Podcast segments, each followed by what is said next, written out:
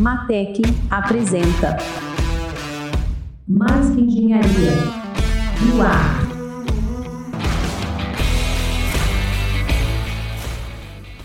Olá pessoal, tudo bem? Bom, no áudio de hoje eu queria contar para vocês um pouquinho sobre gerenciamento de crise. Esse é um tema com o qual eu lido já há alguns anos. Já participei da gestão de algumas das mais importantes crises que aconteceram no país, mas sem dúvida não há nada com precedente igual ao que estamos vivendo agora, essa pandemia do coronavírus. É, o que é mais importante sobre uma crise que eu acho fundamental compartilhar com vocês, que as empresas devem ter em mente. É muito importante que sejamos realistas, que sejamos é, bastante pé no chão. Toda crise tem um impacto, sem dúvida, e é muito necessário que a gente tenha, por exemplo, criado em toda empresa um comitê de gestão de crise formado pelas principais lideranças, pela área jurídica, pela área de gestão de pessoas, pela área de tecnologia, enfim, as áreas estratégicas que são envolvidas diretamente quando se trata da, da gestão né, dos recursos de uma empresa, especialmente num cenário de crise. Qualquer coisa que se veja ameaçada, é preciso é, acionar essas que são as principais áreas.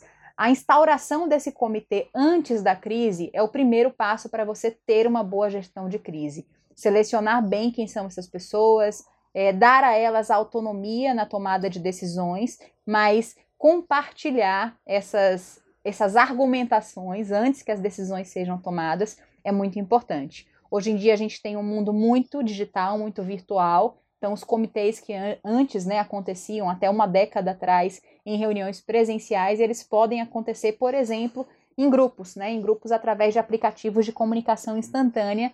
Inclusive, é muito mais produtivo e ágil tomar decisões a partir dessa, utilizando esse recurso da comunicação mais rápida. Um outro ponto a ser levado em conta na hora de fazer uma boa gestão de crise é analisar com muita realidade, de novo, a gente tem que ser muito realista, quais são os benefícios, né, quais são os impactos, quais são os ônus e os bônus que toda crise traz.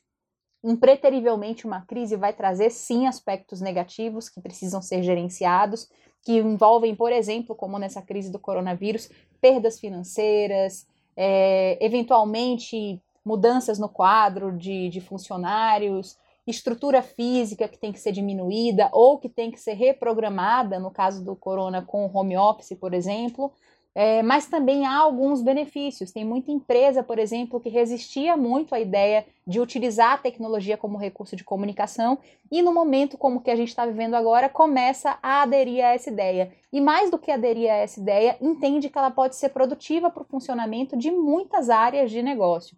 Então, eu tenho acompanhado alguns clientes que têm se beneficiado do uso da tecnologia e da comunicação remota no seu ramo, né, no seu setor.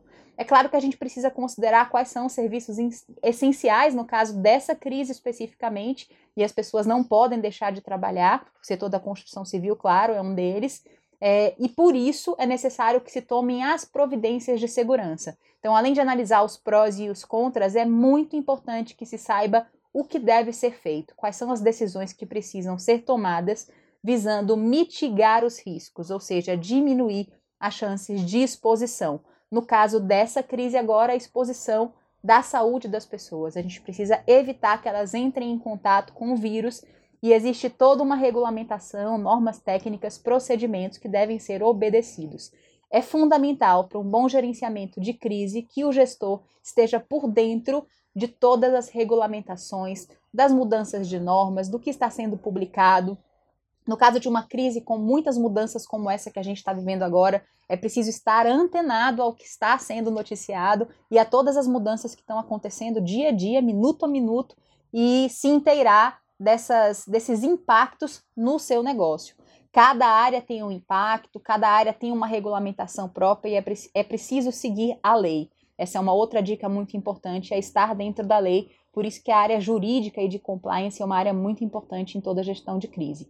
Outra coisa importante é se municiar do máximo possível de informações históricas, de precedentes, né? Se orientar pelo que já foi feito antes em cenários, se não iguais, pelo menos similares. Se não naquela empresa, em outras empresas. Buscar boas práticas é sempre uma recomendação muito boa, é entender como outras empresas lidaram com esse tipo de situação antes.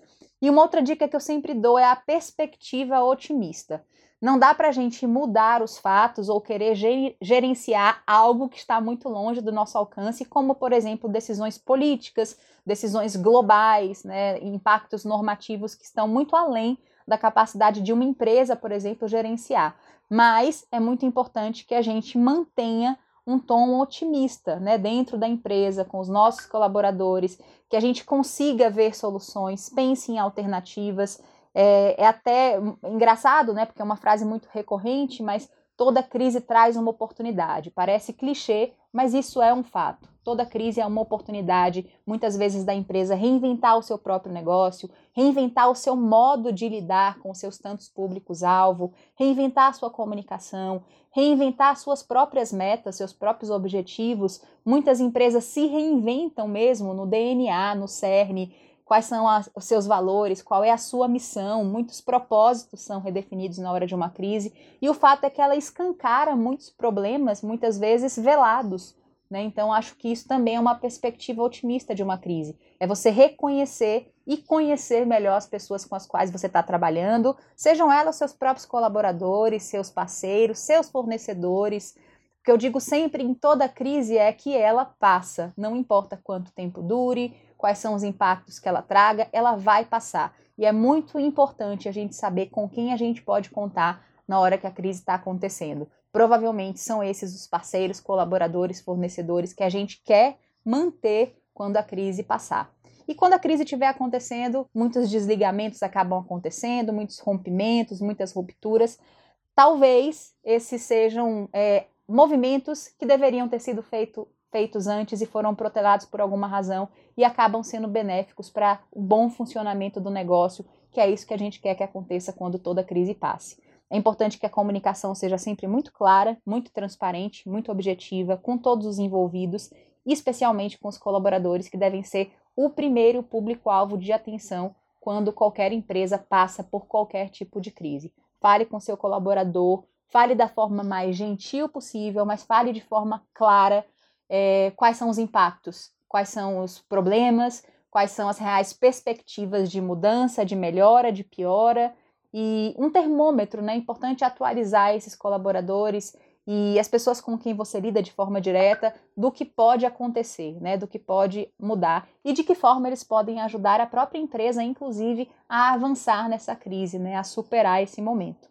É importante que essa comunicação seja bilateral, ou seja, que a gente esteja também recebendo feedbacks, insights e sugestões dos nossos colaboradores, parceiros e, e fornecedores sobre como podemos juntos superar uma crise. Afinal de contas, é a melhor forma de se lidar com qualquer crise é de mãos dadas. Não no caso da pandemia, porque as mãos dadas não, não são uma recomendação, porém, no sentido simbólico, a gente estar junto, a gente estar perto e em colaboração. Tá bom? Espero que esse áudio tenha sido útil.